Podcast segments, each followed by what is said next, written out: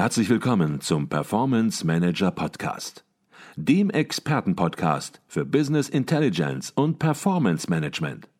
Inspirationen, Know-how und Impulse für Controller und CFOs, die noch erfolgreicher sein wollen.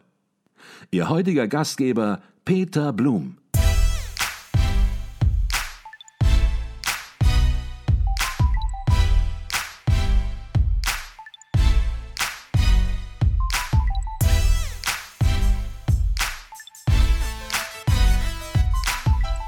Kommen wir noch auf ein ganz anderes Thema zu sprechen. Wir sind hier in Hamburg an Ihrer Professur für Controlling. Und das heißt, Sie erleben hier auch Controller. Sie bilden auch Controller aus. Und ja, welchen Zusammenhang sehen Sie zwischen Controllern und Corporate Governance? Sehen Sie da einen Zusammenhang? Mit Sicherheit sehen Sie den. Klar, klar. also ähm, äh, der Controller oder das Controlling unterstützt zunächst mal den Vorstand, die Geschäftsführung. Ne? Das ist ja die langläufige Auffassung des Controlling. Controlling ist nicht Unternehmensführung, es ist ein Informationslieferant, der Controller. Das hat sich durchgesetzt. Ne? Ähm, und ähm, insofern äh, ist er auch eingebunden in die ganze Generierung von Corporate Governance Informationen. Ne? Mhm. Die muss er zur Verfügung stellen, ne? dem Vorstand. Dem Aufsichtsrat natürlich nicht nach dem dualistischen System, denn der Controller ist ja jemand, der vom Vorstand eingestellt wird und auch für ihn dann im dualistischen System die Informationen aufbereiten muss. Mhm. Okay. Sehen Sie hier eine Veränderung in der Praxis des Rollenbildes des Controllers? Bisher ist der Controller Sparingspartner, Sie hatten das gerade mhm. gesagt, des Managements und natürlich ist es so, dass der Controller sich mit den Finanzzahlen beschäftigt. Das macht er natürlich sehr, sehr intensiv, aber er geht traditionell natürlich schon immer weiter darüber hinaus. Er ist nicht der Buchhalter im Unternehmen. Ähm, er ist nicht für die Erstellung des Jahresabschlusses verantwortlich, zumindest in den meisten Unternehmen ist er dafür nicht verantwortlich, sondern beschäftigt sich auch mit dem Markt und gibt Hinweise dem Management, liefert Informationen. Ändert sich durch das Thema Corporate Governance hier auch das Rollenbild von Controllern in Unternehmen aus Ihrer Sicht? Ja, selbstverständlich. Wir haben das auch schon seit zehn Jahren untersucht und haben gesagt, die Entwicklung des Controlling ist auch von den normativen Entwicklungen in, der Corporate Governance weltweit und europäisch und auch national getrieben. Die neuen Regelungen zur Corporate Governance, die wir alle in, kennen und ins HGB aufgenommen haben, ähm, äh, sind in der Umsetzung nur möglich, wenn der Controller sich auf diese neuen äh, Informationserfordernisse äh, einstellt äh, und dann auch als äh, ja, Bindeglied, kann man sagen, zwischen Vorstand und Aufsichtsrat fungiert. Mhm. mhm. Also insofern ist seine Bedeutung auch innerhalb des, des, des Unternehmens, des börsennotierten Unternehmens natürlich gewachsen. Mhm. Er muss durch die neuen Entwicklungen im Recht in der Corporate Governance auch weitergehende Führungsaufgaben übernehmen. Mhm. Jetzt wird ja das Rollenbild des Controllers schon in der Ausbildung geprägt. Ähm, viele Controller werden an Universitäten ausgebildet. Wenn Sie ein bisschen heute vielleicht durch die ja, bleiben wir ruhig in Deutschland, durch die deutsche Universitätslandschaft streifen. Ähm, wie sieht es da mit der Controller-Ausbildung aus? Spielt dort das Thema Corporate Governance schon die entscheidende Rolle, die wichtige Rolle, die Sie dem Thema zumessen? Oder ist das noch alles viel zu kosten- und leistungsrechnungsorientiert unterwegs? Nein, nein, im Gegenteil. Das sind die Entwicklungen Kosten- und Leistungsrechnung und Controlling mit K zu schreiben äh, aus den 60er und 70er Jahren ja. des vorigen Jahrhunderts. Ja. Das Rollenbild hat sich geändert. Nicht? Also er ist kein Kosten- und Leistungsrechnungsspezialist, obwohl er das auch beherrschen muss, der operative ja. Controller. Nein, im Gegenteil. Äh, durch diese äh, Entwicklungen haben wir ein ganz anderes ähm, Rollenbild bekommen. Und wenn Sie in die Standardlehrbücher kommen, jedes Standardlehrbuch hat mittlerweile zum Controlling ein Kapitel Corporate Governance. Ne? Okay. Und, und insofern sehen Sie auch die Bedeutung. Und das machen wir hier auch in Hamburg. In der äh, Schwerpunkt Wirtschaftsprüfung und Steuern haben wir äh, Lehrveranstaltungen zum Controlling, um diese Schnittstelle aufzuzeigen. Ja. Das ist ganz entscheidend. Also ich kann jedem Controller nur raten, der vor allen Dingen in börsennotierten Gesellschaften tätig ist und tätig sein will, äh, danach zu bessern. Okay, jetzt mhm. haben Sie das Standardwerk für Controller schon angesprochen, ja. das in der Regel immer ein Kapitel enthält zur Corporate Governance. Wenn Sie jetzt noch ein bisschen in die Zukunft hineinschauen und sagen, wie sieht denn das nächste Kapitel aus, was dieses Controlling-Standardwerk beinhalten muss. Was wäre das nächste Kapitel, was reingehört? Ja, na ganz klar, die Digitalisierung, ne? okay. ne, die im Augenblick in allen Fachzeitschriften zum Controlling natürlich ganz oben steht. Digitalisierung von Controlling und Reporting. Ne?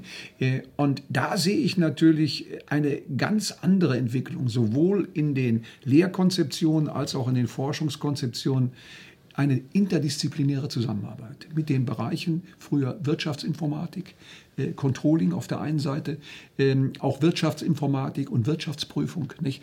Äh, das wird eine stärkere Verbindung ähm, äh, bedingen und natürlich auch in den äh, äh, entsprechenden Stoffplänen, die wir, die wir natürlich jetzt anbieten werden äh, und auch eine Rolle spielen in der, ja, im Rating für die Bachelor- und Masterstudiengänge, wird dieses diese interdisziplinäre Zusammenarbeit eine Rolle spielt.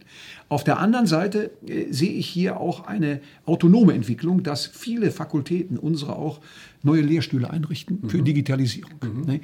Äh, und dann will man natürlich diese äh, Verbindungen in diesen Lehrstühlen zusammensehen. Nicht? Also die IT-gestützte Umsetzung, mhm. Softwareprogramme, Standard-Softwareprogramme, neue Entwicklungen und natürlich auch die konkrete Umsetzung dann mit den Aufgaben des Controllers. Mhm. Aber ich sage Ihnen aus meiner Sicht nach über 40 Jahren im Hochschulbereich, das stellt hohe Anforderungen an die Lehrstuhlinhaber, mhm. das zu können.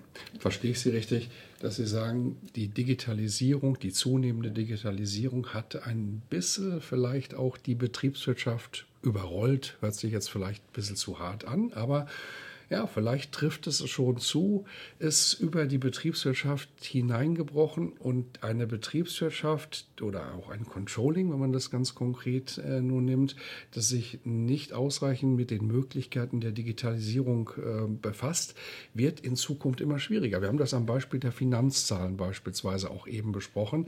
Finanzzahlen ähm, hat ein Controller im Griff, aber, ähm, und genau das ist es, was Sie ja auch sagen, äh, ein Unternehmen, besteht nicht nur aus Finanzzahlen. In der heutigen Zeit sind 90 Prozent der relevanten Informationen möglicherweise eben keine Finanzzahlen, sondern ganz andere Informationen.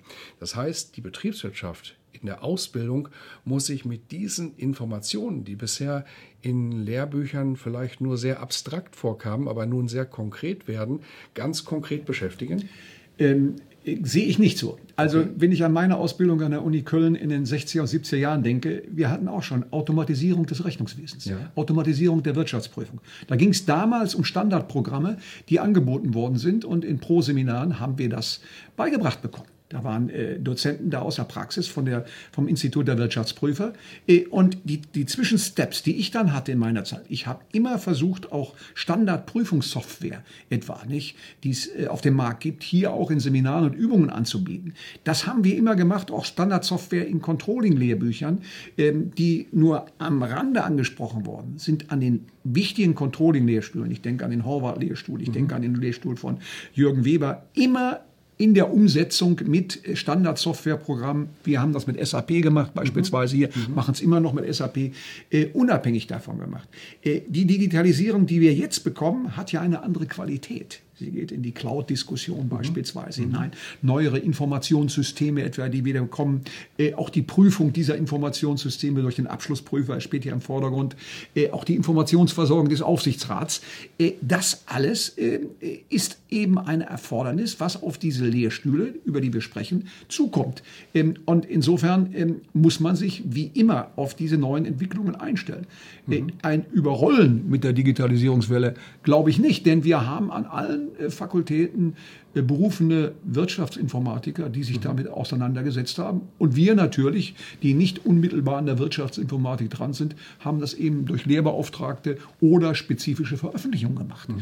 Ähm, aber trotzdem müssen wir sehen, dass sich hierdurch das Berufsbild, wenn wir berufsvorbereitend ausbilden wollen, ändern wird. Und das müssen wir natürlich jetzt hinbekommen mit dieser mhm. Umsetzung. Ne? Ähm, und ich bin sicher, äh, dass die Fachhochschulen und Universitäten das schaffen werden. Die mhm. auch wenn es erforderlich wird, durch Schaffung neuer Lehrstühle, die mhm. Digitalisierung oder irgendetwas anderes mhm. heißen. Jetzt haben Sie, Herr Professor Wallern, ganz am Anfang des Podcasts gesagt, dass für Sie der Hörsaal, die Lehre sehr, sehr wichtig ist. Mhm. Und äh, wie sehen Sie das Thema bei den Studenten angekommen? Haben die das Thema der Digitalisierung und die Veränderungen, die damit verbunden sind, ist das bei den Studenten ja schon in der Deutlichkeit angekommen aus Ihrer Sicht, was Sie beobachten hier in Hamburg oder natürlich auch an Universitäten, die Sie enger beobachten? Oder sagen Sie, wir sind hier noch viel zu traditionell teilweise, in der Denke vielleicht auch viel zu ja, ich sag mal, klassisch stofforientiert, lernorientiert unterwegs in den klassischen Inhalten? Ähm, also das, das glaube ich nicht. Zum einen ähm, äh, sind unsere Studierenden, also in dem Bereich Wirtschaftsprüfung, Steuerwesen gerade hier, äh, äh, sind nicht diejenigen, die in den Sommersemesterferien in Timmendorf am Strand liegen. Nicht? Die haben alle ihre Praktika. Ja. Die gehen in die Wirtschaftsprüfungsgesellschaften rein, versuchen da schon einen Nagel einzuschlagen und sind in den neuen Entwicklungen schon drin, die aus der Praxis kommen. Mhm. Ähm, deswegen habe ich häufig bei Masterarbeiten etwa die Frage von Studierenden, ich möchte gerne ein Digitalisierungsthema machen, weil die mhm. genau wissen, ich habe nur dann Chancen am Markt, in einem Assessment Center etwa oder in einem persönlichen Gespräch, wenn ich da auch gewisse Kompetenzen schon erwerbe. Mhm. Also der mündige Student ist aus meiner Sicht, der kurz vorm Masterabschluss steht, schon so weit, dass er selbst dafür sorgt nicht? und auch ein Bewusstsein hat, weil er auch Stellenanzeigen liest und genau weiß, was er machen muss. Ähm, und wir natürlich auch hier an der Universität auf diese neuen Entwicklungen hinweisen, indem wir Praktiker auch in den Hörsaal kommen, äh, einladen, die auch darüber berichten. Mhm. Äh, und es war an meinen äh, Lehrstühlen hier, Wirtschaftsprüfung, Controlling, eigentlich immer so, dass wir auch stark mit traditionellen Software, ähm, äh, Informationssystemen gearbeitet haben. Wir haben Excel so weit nach vorne gebracht, dass es integrativ war in SAP-Programmen mhm. etwa nicht. Und für, bei mir ist es so, dass jede Masterarbeit eine eigene IT-gestützte Umsetzung haben mhm. muss. Nicht? Sonst ist sie im Controlling eigentlich gar nicht akzeptabel. Mhm. Also ähm, insofern, und ich gehe davon aus, dass das die vielen Kollegen an den anderen Universitäten auch so machen. Mhm. Äh, Ergebnis, ich glaube nicht, dass das uns unvorbereitet trifft. Okay. Ne? Wir werden auch die Qualität dem, der Praxis anbieten können, die, die sie braucht für die oh. Zukunft. Okay. Ja. Bevor ich zur letzten Frage komme, wir haben einen ganz spannenden Podcast gehabt. Wir sind richtig in die Tiefe gegangen. Ähm, das wird einige sehr interessieren und auch spannende Impulse setzen. Wir haben über die Transparenz in Unternehmen gesprochen und die Verbesserungsmöglichkeiten, die es hier gibt. Wir haben dann natürlich auch über die Transparenz bei den Wirtschaftsprüfungsgesellschaften und über die Verflechtungen und Verwebungen gesprochen und sind zum Schluss auch dann noch auf die Ausbildung eingegangen und auf die Rolle der Controller, die sich hier an der Stelle auch massiv verändern wird und die auch im Zusammenhang mit der Corporate Governance eine ganz andere Bedeutung bekommen wird. Haben wir noch irgendwas vergessen, Herr Professor Freitag, wo Sie sagen, das würde ich gerne noch loswerden? Ja, also äh, äh, am Ende der ganzen äh, Fahnenstange, die wir besprochen haben, steht ja immer die Frage, äh, die unsere Absolventen betrifft. Ja. Auf welche ja, Incentives sollten Sie achten, auf welche Qualitätsmerkmale sollten Sie achten. Ja. Ne, äh, man kann ja nur begrenzt als Hochschullehrer auf die. Äh, und da habe ich mir eigentlich gedacht, es sind aus meiner Sicht fünf oder sechs Kriterien, äh, die jeder Studierende, der kurz davor ist, in die Praxis zu gehen, mhm. berücksichtigen sollte. Mhm. Äh, an der Spitze steht der Begriff Internationalisierung. Ja. Das heißt also, man kommt nicht mehr dran vorbei, wenn man sich nicht mit Rechtssystemen anderer Staaten auseinandersetzt, mit Internationalisierung und Einfluss auf unser System. Ähm, dazu zählt natürlich auch äh, die Beherrschung des Englischen in Wort und Schrift. Mhm. Ohne das bin ich hoffnungslos äh, in Zukunft äh, nun entsprechend äh, im Walde, wie ich immer sage zu meinen äh, Studierenden. Daran muss man schon während des Studiums arbeiten. Mhm. Der dritte Punkt äh, aus meiner Sicht, wenn man Karriere machen will, Mobilität. Ne? Man, muss, man muss auf alle Fälle bereit sein, nicht im Hamburger Dunstbereich zu bleiben äh, und von 9 to 5 zu arbeiten. Man muss mobil sein. Man muss ins Ausland gehen, bereit sein, äh, sich da zu zeigen. Dann persönliche Teamfähigkeit. Ohne Teamfähigkeit kommen Sie im Controlling nicht weiter. Sie mhm. können nicht in einem Zimmer sitzen, alleine vor sich hin arbeiten. Sie müssen menschlich teamfähig sein und die ständige Bereitschaft zur Weiterbildung mitbringen. Also zu sagen, ich verlasse die Universität und das war es jetzt keinesfalls. Dann fängt es erst richtig an. Ähm, und ganz zum Schluss natürlich, wo jeder, äh, der eine Karriere machen will im Controlling, Aufbau eigener Netzwerke. Ja. Darauf muss man am Anfang schon warten, äh, darauf achten. Schon während des Studiums Netzwerke aufzubauen, Netzwerke auch zum Unternehmen aufbauen innerhalb des Studentenkreises, des Kommilitonenkreises, zu den Professuren, zu den Alumni. Das wird immer bedeutender, denn wer weiß, was in 10, 20 Jahren ist, vielleicht braucht man mal diese Kontakte mhm. für die Zukunft. Ne? Also Standalone ist nicht mehr. Man muss sehen, dass man in das gesamte internationale äh, Gebilde eingebunden ist. Und darauf muss man auch vorbereitet sein. Ähm, und wenn man äh, diese Kompetenzen nicht hat, von denen ich spreche, äh, dann wird es schwer in der Praxis. Ja, und ich glaube, gerade die Netzwerke, die Sie angesprochen haben, das ist auch eine sehr, sehr große Schwäche von Finanzern. Ich kenne viele Finanzchefs in Unternehmen, ich kenne viele Controlling-Leiter-Unternehmen, die, wenn ich sie frage, wen kennst du noch? Mit wem tauschst du dich aus? Äh, kennst du noch einen anderen Controlling-Leiter im Unternehmen, die sagen, eigentlich nicht. Äh, ich arbeite hier im Unternehmen, ich kenne meine Mitarbeiter, aber ich bin hier nicht äh, branchenübergreifend oder in der Branche unterwegs. Und ich glaube, dieses Thema Netzwerke, neben den ganzen anderen Dingen, die Sie natürlich angesprochen haben, ist, glaube ich, eine ganz, ganz wesentliche Schwäche traditionell der Finanzer, ähm, wo definitiv dran gearbeitet werden muss in der Zukunft. Ja, die Führungskräfte in diesen Bereichen haben das schon besser organisiert. Ja. Nicht? Da gibt es ja verschiedene Qualitätszirkel.